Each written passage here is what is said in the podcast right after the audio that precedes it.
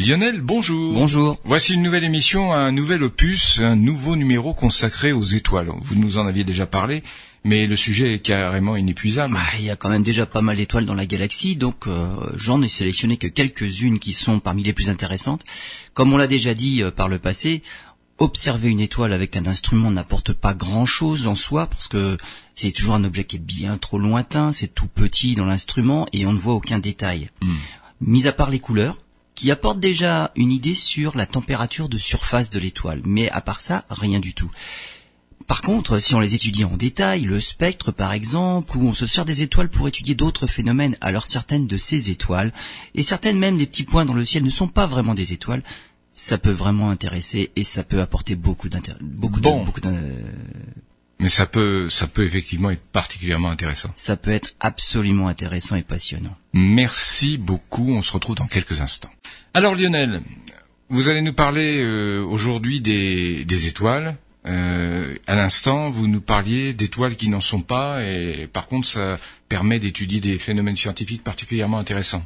Premier petit point dans le ciel dont on va parler aujourd'hui, s'appelle ULAS J1342 plus 028. C'est intéressant. À vos souhaits. Voilà, en général, dans, ces noms de code là, on, on, on baptise pas beaucoup d'objets euh, parce qu'il y en a tellement. On finit par leur donner des noms de code, mais des noms de code qui ne sont pas établis comme ça au hasard. Il y a souvent des les coordonnées simplement équatoriales dans le ciel. Donc au moins rien que dans le nom, on sait où observer. Ce sont des catalogues en fait. Absolument. Donc il y a des catalogues et bien souvent il y a les coordonnées dans le ciel où les observer. Donc voilà pourquoi les noms paraissent barbares. Ce n'est pas une étoile, mais quand même un objet quasi stellaire. Alors, c'est pas pour rien que je dis ça, Ouais. quasi stellaire, ça a formé un autre mot qui s'appelle quasar, un quasi stellar object, quasar. Quasars, on les a d'abord observés en émission radio. Donc avec un, un radiotélescope, donc ce sont des sources radio intenses dans le spectre électromagnétique. Il n'y a pas que la lumière visible pour étudier les objets. Si on va dans les dans les émissions plus longues, euh, longueur d'onde, on, on arrive dans le domaine de la radio. Et là, il nous faut des radiotélescopes. Et c'est là qu'on a découvert, dans les années 60, les quasars. Cet objet-là, quand on l'observe avec un télescope, on ne voit rien de spécial, si ce n'est un tout point. Mais pourtant, c'est une source radio intense. En fait, ce n'est pas un tout petit point, ce n'est pas une étoile, mais c'est carrément une galaxie. Mais une galaxie qui apparaît comme un petit point parce qu'elle est très lointaine. Et en fait, cet objet-là en particulier, on l'a découvert en 2017. Et c'est la galaxie, c'est l'objet le plus lointain que l'on connaisse, à un peu plus de 13 milliards d'années-lumière. Converti dans l'autre sens, parce que là c'est très loin par rapport à nous, on, compare souvent aussi par rapport bah, finalement au début du, de, de l'univers, juste après le Big Bang. Ben, c'est un objet qui n'est âgé que de 680 millions d'années après le Big Bang. Donc c'est vraiment quelque chose de tout récent, et ce n'est évidemment pas une étoile, mais ce fameux quasar. Qu'est-ce que c'est un quasar? Alors évidemment là, en l'occurrence, c'est une très jeune galaxie, puisqu'elle est âgée de moins d'un milliard d'années après le Big Bang. C'est une galaxie active qui contient en son centre, comme beaucoup beaucoup de galaxies, un trou noir, mais un trou noir qui est actif. Et c'est cette petite région de la galaxie, on a fait une émission sur les quasars récemment, Pas cette petite oui. région de la galaxie qui émet ce rayonnement intense. C'est tellement intense finalement qu'on le voit à l'autre bout de l'univers. C'est-à-dire de chez nous, on voit quelque chose qui se trouve à 13 milliards d'années-lumière. Donc c'est vraiment un- Donc, une a- émission. Qui a au moins 13 milliards d'années. Absolument. C'est ça. Donc c'est c'est quelque chose qui est vieux de 13 milliards d'années, que l'on voit toujours, qui est très lointain, et c'est tellement actif, ça émet tellement d'énergie qu'on le voit toujours. Donc ce quasar, cette galaxie en particulier, c'est l'objet le plus lointain que l'on connaisse.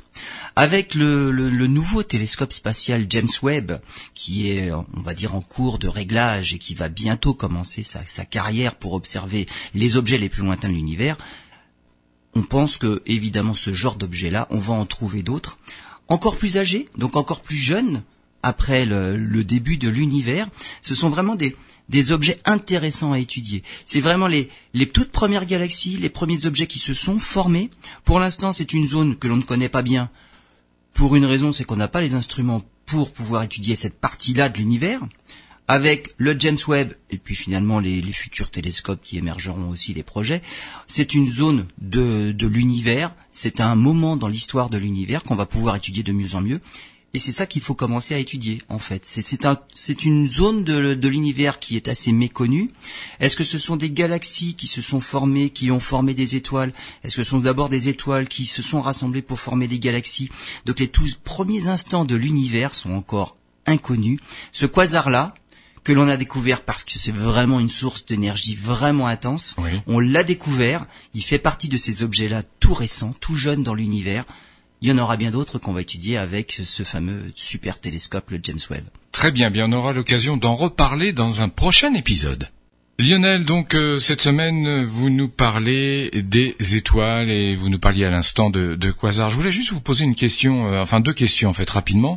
D'une part, est-ce que du fait de sa jeunesse par rapport au Big Bang, est-ce que là, on a pu commencer à, analyser la matière dont elle était composée? Est-ce qu'elle ressemble au, au, quasar un peu plus vieux, un peu plus ancien? Et deuxième point, vous parliez des, euh, des télescopes. Hubble est encore en activité et continue à découvrir aussi des choses intéressantes. Hubble est toujours en activité. Euh, il n'est plus au, à la plénitude de son potentiel parce qu'il commence à vieillir évidemment, mais euh, mais il va bientôt être remplacé par le James Webb qui n'opère pas dans le, les mêmes zones de longueur d'onde. Hein. Donc le James Webb c'est plus dans l'infrarouge pour aller encore plus loin dans l'univers. Mmh, mmh. Donc il y a un tout petit recouvrement, mais c'est pas énorme comme recouvrement. Mmh. Euh, première question, les quasars en fait c'est ce sont tous des des galaxies avec un noyau, un trou noir toujours actif toute la matière de l'univers c'est toujours un peu la même, donc évidemment la composition est la même. C'est simplement la, formation, la structure au centre et surtout l'émission, cette, cette région centrale qui émet l'énergie, qui évolue dans le temps et qui est de moins en moins active avec les galaxies qui vieillissent. il n'y a plus de quasars autour de nous. Ils sont forcément lointains. C'était dans toute jeunesse des galaxies où le centre était encore actif. Aujourd'hui, on va revenir euh, un petit peu plus près de nous avec une étoile cette fois-ci, Sandulik euh, moins 69 202 à nouveau. Euh, en fait, c'est c'est la, la plus proche supernova que l'on ait observée depuis quatre siècles. Sandulik, à nouveau, c'est un catalogue d'étoiles, hein, alors créé en 1970 par l'astronome roumain Nicolas Sandulik, et euh, dans ce catalogue-là, c'est l'une des 1275 étoiles qui ont été répertoriées. Et d'un seul coup, le 24 février 1987, cette étoile est devenue une supernova. Donc la supernova, c'est la fin de vie des étoiles massives. Donc des étoiles de plusieurs fois la masse du Soleil. Le Soleil ne finira pas sa vie en supernova, hmm. mais les étoiles massives finissent leur vie en supernova. Euh, c'est la première, la Combien de fois la masse de notre Soleil à peu ah, il faut il faut une bonne une bonne dizaine 50 fois une bonne dizaine de masses. Non 50 fois ça c'est sûr, ça ça fera une supernova mais même moins que ça, 10 15 fois la masse du Soleil, alors ça finit en supernova. C'est la première supernova proche depuis la dernière observée en 1604. Alors quand je dis observée en 1604, j'exagère un peu parce que les instruments n'existaient pas malheureusement. C'est-à-dire que la dernière que l'on ait vue exploser dans le ciel en 1604, c'était avant l'arrivée des tout premiers instruments avec Galilée, plutôt 1609. Ça veut dire que depuis qu'on a des instruments, on n'a jamais vu de supernova.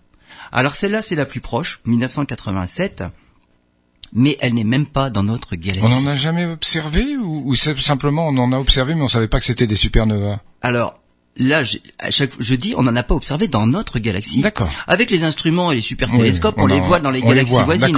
C'est-à-dire que tous les tous les ans, on a tout un tas de, de supernovas. Vu le nombre de galaxies qu'on connaît. Mais c'est dans notre galaxie. Mais dans notre galaxie, la dernière date de 1604. Hmm. Et celle-là n'est même pas dans notre galaxie. C'est pourtant la plus proche, mais elle est quand même dans une une des galaxies satellites de la Voie lactée. Hmm. Et donc on l'a observé, on l'a vu le 24 février 1987. Bien sûr, ce n'est pas à cette date-là qu'elle a explosé. C'est à cette date-là qu'on a vu son explosion. Hmm. Mais vu la distance à laquelle elle se trouve, à 170 000 années-lumière, en fait c'est une explosion qui s'est produite il y a déjà 170 000 années. Donc ce n'était pas en 1987. Qu'est-ce qu'on a détecté en fait? Parce qu'on a observé en lumière visible, mais on avait détecté avec d'autres moyens de détection. On parlait tout à l'heure des rayonnements, euh, enfin dans la présente émission, on parlait du rayonnement radio. Mais à l'autre chaîne de rayonnement, il y a d'autres, il y a d'autres types de rayonnements, des rayonnements X, des rayonnements beaucoup plus énergétiques, et il y a d'autres types de choses aussi qu'on peut détecter, qui ne sont pas des rayonnements, qui sont par exemple des flots de particules. Et en fait, à cette époque-là, on avait déjà les premiers détecteurs de particules qu'on appelle des neutrinos le 24 février 1987, on a détecté un flot de neutrinos qui a traversé la Terre. et en provenance justement de cette région-là du ciel, donc de cette galaxie satellite, nuage de Magellan, le grand nuage de Magellan, à 170 000 années-lumière. Mmh. Donc, cette étoile-là est devenue intéressante en 1987. Il est probable maintenant, on en a quand même des doutes, qu'entre 1890 et 1908, on ait eu l'explosion d'une supernova dans notre galaxie. Ah oui? Le problème, c'est que ça s'est déroulé dans une région qui est extrêmement fournie en étoiles, la région du Sagittaire. Et là où il y a beaucoup d'étoiles, il y a aussi beaucoup de matière et il y a beaucoup de poussière. Et finalement, on l'a pas vu. Et on a découvert en 1984 les restes de cette fameuse supernova-là mais on a loupé son explosion parce mmh. que c'est dans les, les, zones de notre galaxie les, les moins faciles à observer parce que les plus obscurcies par la poussière. Mmh. Donc cette supernova-là, 1987, c'est la plus proche et c'est la dernière que l'on ait pu observer et étudier en détail pour le coup. Et on a observé depuis lors l'expansion, parce que les couches externes de l'étoile réellement ont rebondi sur le cœur de l'étoile pour la ratatiner soit en étoile à neutrons, soit en trou noir, mais là c'est une étoile à neutrons, et les couches extérieures ont rebondi dans l'espace et on observe cette expansion de ces couches externes dans l'espace depuis ce fameux 24 février 1987. Eh ben c'est passionnant tout ça. Euh, dans le prochain épisode, vous allez nous parler de quoi? Toujours des, des, étoiles, bien sûr, ça va de soi. Une étoile encore plus particulière. Oui. Non pas une étoile à neutrons, mais une étoile à quark. Ah, alors ça, j'en reste quark. C'est le cas de le dire. à demain. Bien, Lionel, aujourd'hui vous allez nous parler d'une étoile très particulière. Euh, je sais qu'il y a le mot quark dedans. Vous voyez, je fais le, je fais le candide. Il y a des quarks. il va falloir expliquer ce que sont les bah quarks. Oui. Alors, c'est euh, 3C58. Elle s'appelle comme ça. Hein. 3C58, c'est à nouveau dans un catalogue euh, de Cambridge. Dans la constellation de Cassiopée, à 10 000 années-lumière. Bon, 10 000 années-lumière, on va dire, c'est à peu près. C'est la, banlieue. Hein. C'est le tiers de la distance à notre centre galactique, donc c'est pas si loin que ça. Et elle a été observée le 6 août 1181. Euh, c'est encore une ancienne supernova. Euh, il y a, y a des, des, étoiles qui, qui, finissent leur vie différemment en fonction de leur masse. Hmm. Euh, la fin de vie du Soleil, c'est une étoile qu'on appelle une naine blanche. Et une naine blanche, pour le Soleil en l'occurrence, une masse solaire, c'est la taille de la Terre. Donc le Soleil se, finira, finira, sa vie dans une petite boule qu'on appelle une naine blanche. C'est la taille de la Terre. Dans une naine blanche, les atomes euh, restent des atomes. Alors ce que j'entends par là, c'est que autour des euh, autour du noyau de l'atome, les protons et les neutrons. Il n'y a pas de transformation en fait. Il reste les électrons. Ce qui se passe, ça reste des atomes. Voilà, ce qui dans un soleil qui, qui est jeune, il y a une transformation de, de, de matière, de la matière. Absolument. Là, il y, a, une hein. fusion de l'hydrogène en hélium, donc il y a des réactions de fusion nucléaire. Hmm. Ça, c'est dans la vie normale de l'étoile. Mais dans la naine blanche, non. Dans la naine blanche, c'est l'étoile est morte finalement. Le, Soleil finira sa vie en étoile d'atomes de carbone. C'est un peu comme si on avait un feu de bois, le bois brûle, et à la fin, il reste les braises. C'est ça. Et, et ça, il n'y a plus rien qui brûle, mais ça, ça reste étal, on va dire. Il n'y a, a, plus de transformation, il n'y a plus rien. Le Soleil est actuellement ce qu'on appelle dans la séquence principale, la plus grande partie de sa vie, à transformer de l'hydrogène en hélium, puis il transformera de l'hélium en carbone. Mais après, ça finira comme ça. Le, Soleil n'a pas assez de masse pour comprimer davantage la matière, pour qu'elle prenne davantage de température, mmh. pour pouvoir enclencher d'autres réactions de fusion nucléaire. Mmh. Il faut plus de température à chaque fois. Bah, le Soleil finira en étoile de carbone, une grosse boule de carbone, et c'est fini, ce sera une étoile de carbone, qu'on appelle une naine blanche.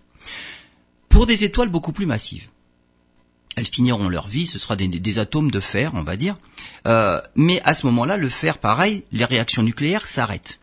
Et en, s'arrêtant, elles ne produisent plus d'énergie et elles ne peuvent plus retenir les couches externes de l'étoile, qui à ce moment-là est devenue une étoile supergéante, qui peut atteindre l'orbite de Saturne pour certaines, donc vraiment des grosses étoiles. Si les réactions s'arrêtent, elles ne retiennent plus ces couches externes qui s'écrasent sur le noyau ce noyau de fer, une petite boule de fer. et ça, ça le comprime encore plus. Ça le comprime à tel point que chaque atome de fer voit ses électrons, qui normalement sont loin des, des noyaux, loin des protons et des neutrons, voit ces, électrons euh, précipités sur le noyau. Les électrons fusionnent avec les protons, il ne reste plus que des neutrons. On a une étoile à neutrons. Donc c'est même plus des atomes, ce ne sont que des neutrons. Hmm.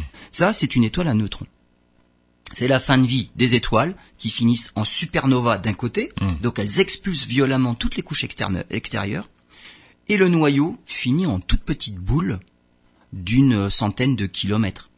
Là, c'est plus, c'est plus comme la taille de la Terre, 12 000 kilomètres, c'est plutôt de l'ordre de 60, 100 kilomètres. Ça, c'est une étoile à neutrons. Et une étoile à neutrons qui est encore un peu plus comprimée, c'est un trou noir. C'est-à-dire que même, même la lumière ne peut plus s'en échapper. Voilà.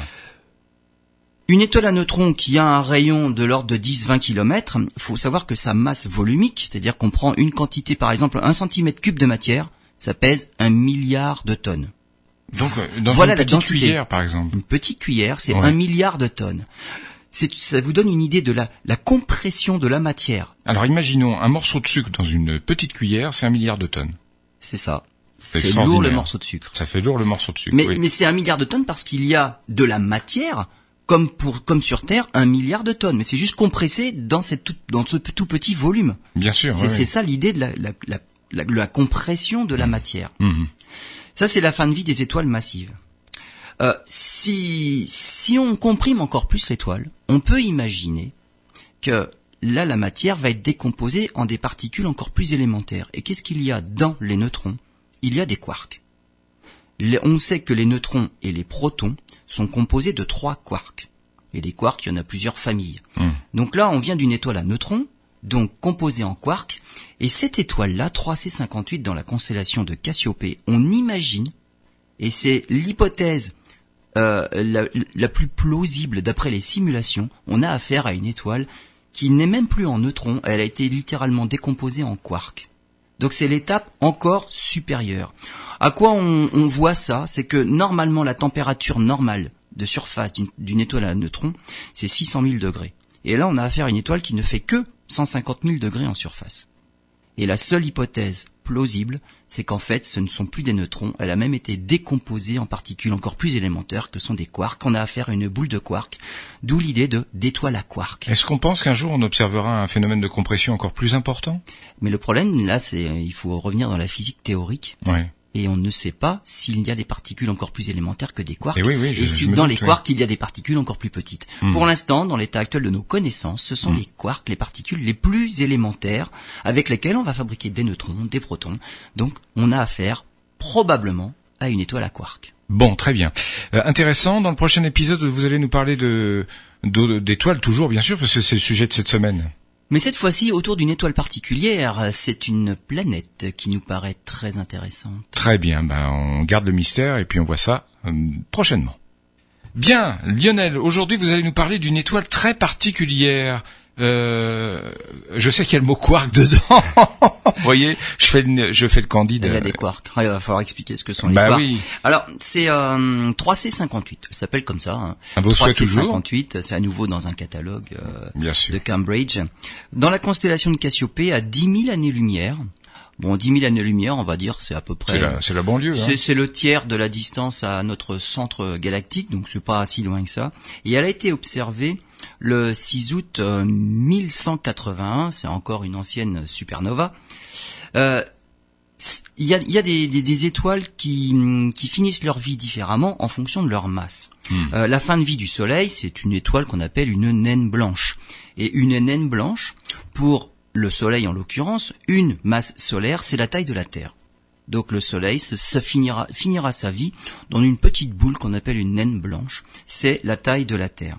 Dans une naine blanche, les atomes euh, restent des atomes. Alors ce que j'entends par là, c'est que autour des euh, autour du noyau de l'atome, les protons et les neutrons. Il n'y a pas de transformation en fait. il reste les électrons. Ce qui se passe, ça reste des atomes. Voilà, ce qui dans un soleil qui, qui est jeune, il y a une transformation de, de, de matière, de la matière. Absolument. Là, il y, a, une hein. fusion de l'hydrogène en hélium, donc il y a des réactions de fusion nucléaire. Hmm. Ça, c'est dans la vie normale de l'étoile. Mais dans la naine blanche, non. Dans la naine blanche, c'est l'étoile est morte finalement. Le, Soleil finira sa vie en étoile d'atomes de carbone. C'est un peu comme si on avait un feu de bois, le bois brûle, et à la fin, il reste les braises. C'est ça. Et, et ça, il n'y a plus rien qui brûle, mais ça, ça reste étal, on va dire. Il n'y a, a, plus de transformation, il n'y a plus rien.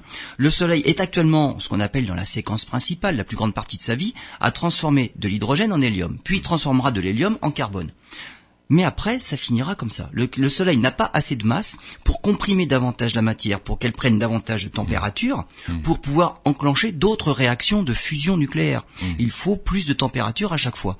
bah, le Soleil finira en étoile de carbone, une grosse boule de carbone, et c'est fini, ce sera une étoile de carbone qu'on appelle une naine blanche.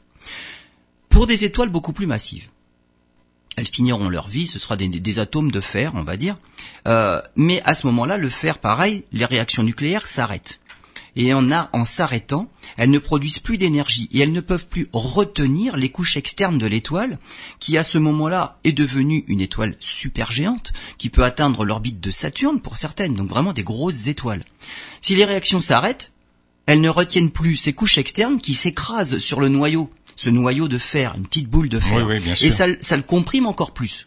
Ça le comprime à tel point que chaque atome de fer voit ses électrons qui normalement sont loin des, des noyaux, loin des protons et des neutrons, voient ces, électrons euh, précipités sur le noyau. Les électrons fusionnent avec les protons, il ne reste plus que des neutrons. On a une étoile à neutrons. Donc c'est même plus des atomes, ce ne sont que des neutrons. Hmm. Ça, c'est une étoile à neutrons. C'est la fin de vie des étoiles qui finissent en supernova d'un côté, hmm. donc elles expulsent violemment toutes les couches externes, extérieures, et le noyau finit en toute petite boule d'une centaine de kilomètres. Là, c'est plus, c'est plus comme la taille de la Terre, 12 000 kilomètres, c'est plutôt de l'ordre de 60, 100 kilomètres. Ça, c'est une étoile à neutrons. Et une étoile à neutrons qui est encore un peu plus comprimée, c'est un trou noir. C'est-à-dire que mm. même, même la lumière ne peut plus s'en échapper. Voilà. Une étoile à neutrons qui a un rayon de l'ordre de 10-20 km, faut savoir que sa masse volumique, c'est-à-dire qu'on prend une quantité, par exemple, un centimètre cube de matière, ça pèse un milliard de tonnes. Donc, euh, dans voilà une petite cuillère, par exemple. Une petite cuillère, c'est un milliard de tonnes. Ça vous donne une idée de la, la compression de la matière. Alors, imaginons un morceau de sucre dans une petite cuillère, c'est un milliard de tonnes. C'est ça. C'est lourd le morceau de sucre. Ça fait lourd le morceau de sucre. Mais, mais c'est un milliard de tonnes parce qu'il y a de la matière, comme pour comme sur Terre, un milliard de tonnes. Mais c'est juste compressé dans cette tout, dans ce tout petit volume. Bien sûr. C'est ça l'idée de la, la, la, la, compression de la mmh. matière. Mmh. Ça, c'est la fin de vie des étoiles massives. Euh, si, si on comprime encore plus l'étoile, on peut imaginer que là, la matière va être décomposée en des particules encore plus élémentaires. Et qu'est-ce qu'il y a dans les neutrons? Il y a des quarks. On sait que les neutrons et les protons sont composés de trois quarks. Et les quarks, il y en a plusieurs familles. Mmh. Donc là, on vient d'une étoile à neutrons, donc composée en quarks, et cette étoile-là, 3C58 dans la constellation de Cassiopée, on imagine, et c'est l'hypothèse euh, la, plus plausible d'après les simulations, on a affaire à une étoile qui n'est même plus en neutrons, elle a été littéralement décomposée en quarks. Donc c'est l'étape encore supérieure. À quoi on, voit ça C'est que normalement la température normale de surface d'une étoile à neutrons, c'est 600 000 degrés. Et là on a affaire à une étoile qui ne fait que 150 000 degrés en surface. Et la seule hypothèse plausible, c'est qu'en fait, ce ne sont plus des neutrons, elle a même été décomposée en particules encore plus élémentaires que sont des quarks. On a affaire à une boule de quarks, d'où l'idée de d'étoile à quarks. Est-ce qu'on pense qu'un jour on observera un phénomène de compression encore plus important? Mais le problème, là, c'est il faut revenir dans la physique théorique. Ouais et on ne sait pas s'il y a des particules encore plus élémentaires que des quarks, et, et si dans les quarks il y a des particules encore plus petites. Hmm. Pour l'instant, dans l'état actuel de nos connaissances, ce sont hmm. les quarks, les particules les plus élémentaires avec lesquelles on va fabriquer des neutrons, des protons. Donc on a affaire probablement à une étoile à quarks. Bon, très bien.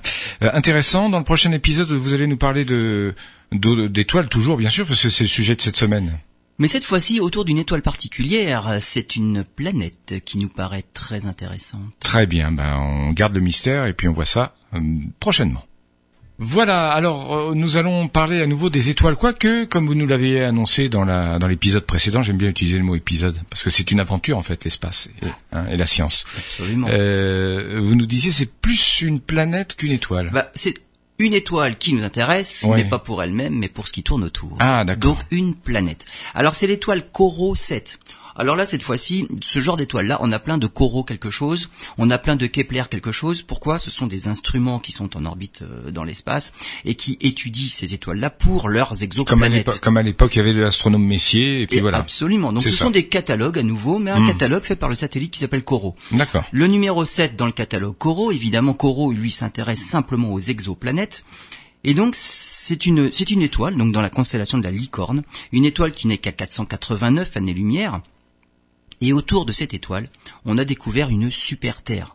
Euh, Qu'est-ce qu'une super Terre? Ouais. Alors, plus on important, compare toujours avec notre système Bah solaire. oui, forcément. Dans notre système solaire, on a d'abord quatre petites planètes rocheuses qu'on appelle des planètes telluriques, Mercure, Vénus, Terre, Mars.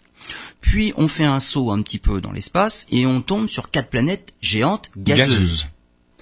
Mais entre les deux, il y a rien. Alors entre les deux, euh, pas entre les deux en distance, parce que là il y a les Mais entre les astéroïdes. deux, euh, les entre deux les deux, voilà, on a vraiment deux types et deux familles de planètes, les Hmm. petites rocheuses et les géantes gazeuses. Et entre les deux, en termes de taille et de masse, il n'y a rien. Hmm. Il y a vraiment un énorme trou. Et autour de cette étoile-là, Coro 7, on a découvert une planète euh, qui se situerait justement dans ce trou-là, que l'on n'a pas dans notre système solaire. Euh, la masse de Neptune, c'est 17 fois la Terre. Donc on voit bien qu'il y a un trou entre la masse de la Terre, qui est la plus grosse des planètes telluriques, des planètes rocheuses, Bien sûr. et Neptune, qui est la plus petite des planètes gazeuses. C'est 17 fois la Terre, Neptune, c'est énorme. Et donc autour de, ce, de cette étoile Coro 7, on en a trouvé une qui fait 5 fois la masse de la Terre.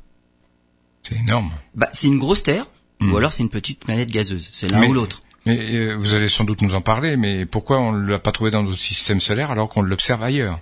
Dans notre système solaire, c'est une énigme. Oui, voilà. Alors après, il faudra trouver pourquoi on n'a pas de super Terre comme ça. On ne sait pas. C'est peut-être une histoire de billard, sans Par doute. contre, ah peut-être. Absolument. Donc là, les, dans, dans, dans l'histoire de l'évolution de la formation des, des systèmes stellaires, donc systèmes planétaires, autour des étoiles, les planètes ne restent pas toujours toute leur vie à la même distance. Donc il y a une histoire de, de migration des planètes, de jeux de billard, comme vous l'avez dit, et certaines planètes se font carrément éjecter de leur système. Alors peut-être qu'on en a eu et on n'en a plus. Le problème avec euh, cette idée-là, c'est que c'est toujours notre système solaire qui sert de référence pour pouvoir expliquer le reste. Quand on fait des découvertes dont on n'a pas d'explication près de nous, dans notre système solaire, alors euh, on ne sait pas trop comment l'expliquer. Cette planète-là, en l'occurrence, qui fait cinq fois la masse de la Terre, elle fait euh, presque deux fois la taille de la Terre, donc en rayon cette fois-ci, eh ben on n'a pas l'explication. Est-ce que c'est une grosse planète rocheuse ou est-ce que c'est une petite planète gazeuse? On le sait pas. Ce qu'on ne sait pas non plus, c'est dire quelle est la, la frontière entre les deux. Ça, ça veut dire que les planètes gazeuses ont un, un noyau euh, Il y a tout- de toute façon, il y a, Tellurique. de toute façon, il y a un noyau rocheux. rocheux. Après, tout dépend de la de la température. Ça peut être un noyau, euh, on va dire, euh, sur, sur, la Terre, c'est du fer liquide. Mhm. Notre noyau, il n'est pas vraiment rocheux non plus. On a Ouais, une croûte bien sûr, rocheuse, bien sûr. mais le noyau n'est pas complètement rocheux. Hein. C'est c'est c'est c'est de la roche en fusion, puis du fer nickel liquide. Donc on a une graine au centre. Donc c'est pas tout à fait rocheux non plus. Mais ce qu'on ne sait pas dire, c'est jusqu'où pourrait aller la formation d'une planète rocheuse ou jusqu'où pourrait aller la formation d'une planète gazeuse. Donc cette planète-là qui fait cinq fois la masse de la Terre, ce qu'on ne sait pas encore, est-ce que c'est une mini planète, planète gazeuse ou une grosse planète rocheuse? Alors ce qu'on sait dire quand même, elle fait le tour de son étoile en 20 heures. C'est rapide. Hein Ça c'est très rapide parce qu'elle a une distance de un, peu moins de 3 millions de kilomètres. Je rappelle que chez nous, Mercure la plus proche est à 50 millions de kilomètres du Soleil. C'est-à-dire si elle est habitée, il fête Noël beaucoup plus souvent. Là, il fait, il fait déjà, déjà, et en plus, il fait un peu chaud. Oui. C'est-à-dire que c'est quand même une planète, euh, il ferait entre 1000 et 2000 degrés à la surface, sur la face qui est, fait toujours face à son étoile, puisque c'est une planète qui est synchrone du coup. Ouais. Donc il fait entre 1000 et 2000 degrés d'un côté, donc là c'est de la roche en fusion, c'est de la lave à la surface. De la lave qui est tellement en fusion, c'est que c'est de la roche qui s'évapore, et qui est transportée du côté obscur, qui n'est jamais éclairé, où il fait moins 240 degrés. Donc il y a de la condensation de roche. Il pleut des cailloux sur la face, non éclairée par son étoile. Mm. C'est pas très habitable. On a réussi, puisqu'on est capable, avec ce que l'on fait comme euh, observation, à mesurer sa masse. Et avec la masse, puisqu'on connaît la taille, à calculer sa densité. La densité, c'est 5,6 grammes par centimètre cube. Sur Terre, la densité, c'est 5,52 grammes par centimètre cube. C'est semblable. En fait, là, on a une explication, c'est une grosse planète rocheuse. D'accord. Donc, quand on est capable d'avoir à la fois la taille et la masse par des observations, on va dire, euh, qui qui qui qui se qui qui, apportent des, des- des informations les unes les autres, qui se complètent, alors on a la densité. Et avec la densité, on est capable de dire si c'est rocheux ou gazeux. Saturne, par exemple, la densité est extrêmement faible, c'est plus faible que l'eau. C'est-à-dire que Saturne, si on la met sur un océan, elle flotte. C'est vraiment une différence entre les planètes gazeuses et les planètes rocheuses. Celle-là, elle a une densité comparable à la Terre. C'est une grosse planète tellurique. D'accord. Question peut-être qui va vous paraître stupide, Euh, Est-ce que la gravité est la même ou assez similaire à celle de la Terre? Alors la gravité, on peut la calculer rien qu'avec la masse. Donc euh, on a la densité, on a la masse, la gravité est à peu près semblable, un peu un peu supérieure parce que la densité étant la même, c'est de la roche et elle est presque deux fois, elle est cinq fois plus lourde. Hmm. Donc cinq fois plus lourde, c'est que la gravité y est cinq fois supérieure. Donc on, on pèserait là-dessus cinq fois plus lourd. ah, Ça m'arrange pas. c'est un peu lourd. Mais de toute façon, il fait un peu chaud, entre 1000 Ouais. et 2000 degrés. Donc, voilà, c'est une planète qui n'est pas habitable de toute façon, mais elle, elle est intéressante dans le fait qu'elle tombe pile dans le trou entre nos planètes telluriques et nos planètes gazeuses. Elle fait cinq fois la taille de la Terre. C'est une super Terre. Très bien. Bah écoutez, c'est passionnant. Euh, il nous reste un, un épisode, euh, bien sûr, à étudier. Vous allez nous mettre l'eau à la bouche en nous disant de quoi vous allez parler. Les étoiles vertes, on revient aux étoiles. Ah, rien Mais- à voir avec l'environnement et l'écologie. Non, la vraie couleur, La vraie couleur des étoiles vertes. les étoiles vertes. Eh ben. Pourquoi on n'en voit pas dans l'espace? C'est vrai après tout. C'est une question On de en a des rouges, on en a des bleus, mais pourquoi pas les vertes? C'est une bonne question. Bah, vous allez y répondre. Alors Lionel, euh, dans le précédent épisode, vous nous avez dit que nous allions parler aujourd'hui d'étoiles, certes, comme d'habitude, mais d'étoiles vertes. Bonne question. Pourquoi observe-t-on effectivement le spectre, euh, euh, les couleurs de pla- de- d'étoiles euh, dans les différents spectres et pas en vert? Parce Bah. que le vert fait pas- le vert fait partie du spectre, non? Absolument. Alors pourquoi Le spectre, c'est on, ça on va dire en plein quoi, milieu. vert? Jaune. Ça correspond à quoi? Bah, ça correspond à peu près à 6000, 6500 degrés et on est dans le vert. Alors. Donc ça, ça devrait exister. On en Bah voit bien des bleus. Oui. Si on regarde Vega, si on regarde euh, Rigel, ces, ces, ces étoiles-là sont bleu-blanc. Hmm. Euh, et si on regarde Arcturus, Antares, euh, euh, ce genre d'étoiles-là, c'est plutôt rouge. Donc euh, on a les deux extrémités du spectre. Et en plein milieu, finalement, bah, les étoiles vertes brillent par leur absence, visiblement dans le ciel. Oh. Alors pourquoi? Pourquoi? Alors déjà, les couleurs des étoiles. Les couleurs des étoiles, elles traduisent simplement la température de surface. Oui. Pas, pas du tout du cœur, mais la température du surfa- de surface. Par exemple, une étoile plutôt jaune comme le Soleil, c'est 5500 degrés. Ça tombe à peu près dans le jaune. Une étoile bien plus chaude, 10 000 degrés, là on est du côté euh, bleu du spectre, blanc bleuté. Une étoile moins chaude, 3500 degrés, on est dans le orange.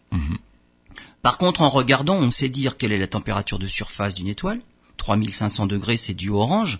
Ce que l'on ne saurait pas dire, c'est est-ce que c'est une étoile qui est orange, on va dire fraîche en surface, 3500 degrés si on peut appeler ça frais, mais 3500 degrés en surface parce que c'est une petite étoile, bien plus petite que le Soleil, donc qui émet moins d'énergie, ou est-ce que c'est une étoile géante qui arrive en fin de vie. Et en fait, la température de surface est à 3500 degrés parce que la surface est tellement éloignée du cœur que les radiations peinent à y parvenir. Oui. Quand on a affaire à Bételgeuse, qui occuperait pratiquement le système solaire jusqu'à l'orbite de Saturne, euh, au centre il fait très chaud, mais le temps d'arriver jusqu'à l'orbite de Saturne, la température est plus faible. Il fait 3500 degrés, c'est une étoile orange aussi. Notre soleil, il est de, c'est jaune. Soleil c'est jaune, Donc, 5500 degrés. 5500 degrés. Donc on voit là qu'il y a quelque chose donc qui, permet de mesurer simplement la température de surface d'une étoile. Et la température, il faut dire aussi que c'est une histoire de, mobilité des particules. C'est-à-dire que on a, les physiciens ont à leur, euh, à leur, ont dans leurs outils ce qu'on appelle la température absolue, une échelle des températures absolues. On mesure pas les températures. Bon là j'ai parlé de 3500 degrés Celsius. Euh, ça, c'est une température, on va dire, c'est échelle anglo-saxonne. Pour Mhm. les physiciens, ce n'est pas ça. Parce qu'une température traduit réellement un phénomène physique qui est l'agitation des particules. Mhm. C'est-à-dire que plus vous donnez d'énergie à des particules, plus elles sont agitées, plus elles se percutent, et, et c'est ça qui fait que c'est plus chaud. Et ce qui veut dire que à l'autre bout de l'échelle, vers le 0 Kelvin, puisqu'on mesure la température, température absolue en Kelvin, c'est, ce sont des particules qui ont tellement peu d'énergie qu'elles ne bougent plus. Et on ne peut pas aller sous le 0 Kelvin. Et ce 0 Kelvin là où les particules ne bougeraient absolument plus correspond à moins 273 degrés Celsius, virgule quelque chose. Donc voilà un peu une température, une couleur d'étoile correspond à une température par l'énergie donnée à ces particules et leur agitation thermique. vous n'avez pas répondu encore à la question. Je Pourquoi il n'y a pas d'étoiles vertes? Je reviens donc à, à mon étoile Ah oui. Cette idée de d'agitation des particules. Prenons une étoile à 10 000 degrés. Alors, ça veut dire que le cœur de l'étoile fournit suffisamment d'énergie pour vraiment agiter les particules. Elles sont tellement énergiques et agités que leur température est à 10 000 degrés. Dans le spectre, ça se traduit par un maximum de particules qui sont à 10 000 degrés, mais c'est pas juste, on va dire, une vitesse où toutes les particules euh, sont agitées. En fait, c'est une moyenne. Il y a des particules qui vont encore plus vite, donc elles sont euh, là dans le violet, dans l'ultraviolet, euh, voire un peu plus. Et de l'autre côté, il y en a bah, qui ont un petit peu moins d'énergie que les autres, qui, circulent moins vite, et donc on a aussi dans ces étoiles-là d'autres parties du spectre qui sont plutôt bah, dans le vert, dans le jaune, dans le rouge. Ça veut dire que quand on a une température, mais c'est une température moyenne de la surface, il faut se dire que on a à peu près toutes les vitesses comme une courbe en cloche avec un maximum à la température dont je vous parle. Donc une étoile bleue, c'est un maximum dans le bleu, avec un, ça finit par décroître vers l'ultraviolet, vers les rayons X, et ça décroît de l'autre côté vers les verts, les jaunes. Et donc qu'est-ce qui reste en moyenne comme couleur? Bah plutôt du bleu. Voilà pourquoi ça apparaît bleu. À l'autre bout du spectre, on va dans le rouge. Là, c'est pareil. Le rouge, c'est une température maximum, mais c'est la moyenne. Ça veut dire que cette courbe en cloche-là a un maximum dans le rouge, et ça décroît vers l'infrarouge. Ouais, mais l'œil est pas, pas sensible à l'infrarouge, donc ça, on le voit pas ce côté-là. Et ça décroît de l'autre côté vers des particules qui iraient quand même plus vite. Et ça peut aller euh, jusqu'à bah, le jaune et certaines dans le bleu, mais peu. Et le maximum, c'est dans le rouge. Maintenant, vous avez une température, comme le Soleil, ou un peu plus, donc ces fameuses étoiles vertes, le maximum de la courbe de vitesse des particules tomberait dans le vert.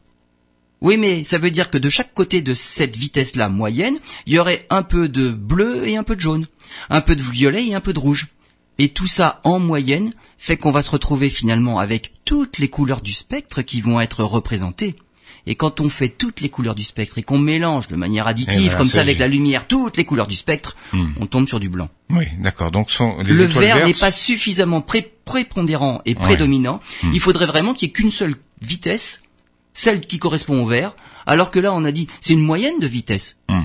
C'est sur l'autoroute, c'est pareil, tout le monde ne va pas pile à 130. Il y a toujours des, des, automobilistes qui vont un peu plus vite. Évidemment, il y en a qui vont beaucoup plus vite, mais là, ils sont minoritaires. Il y en a qui vont beaucoup moins vite, ils sont minoritaires. C'est une moyenne. D'accord. Et cette moyenne-là fait que si la moyenne se trouve dans le vert pour la vitesse des particules, et on devrait avoir des étoiles vertes, comme toutes les vitesses sont représentées, toutes les couleurs sont représentées, bah finalement on se retrouve avec un maximum d'étoiles blanches dans le ciel où on a toutes les couleurs du spectre qui sont représentées. Donc des étoiles blanches auraient pu être des étoiles vertes, voilà. Les étoiles blanches peuvent être des étoiles vertes, mais on ne verra jamais. On ne verra jamais.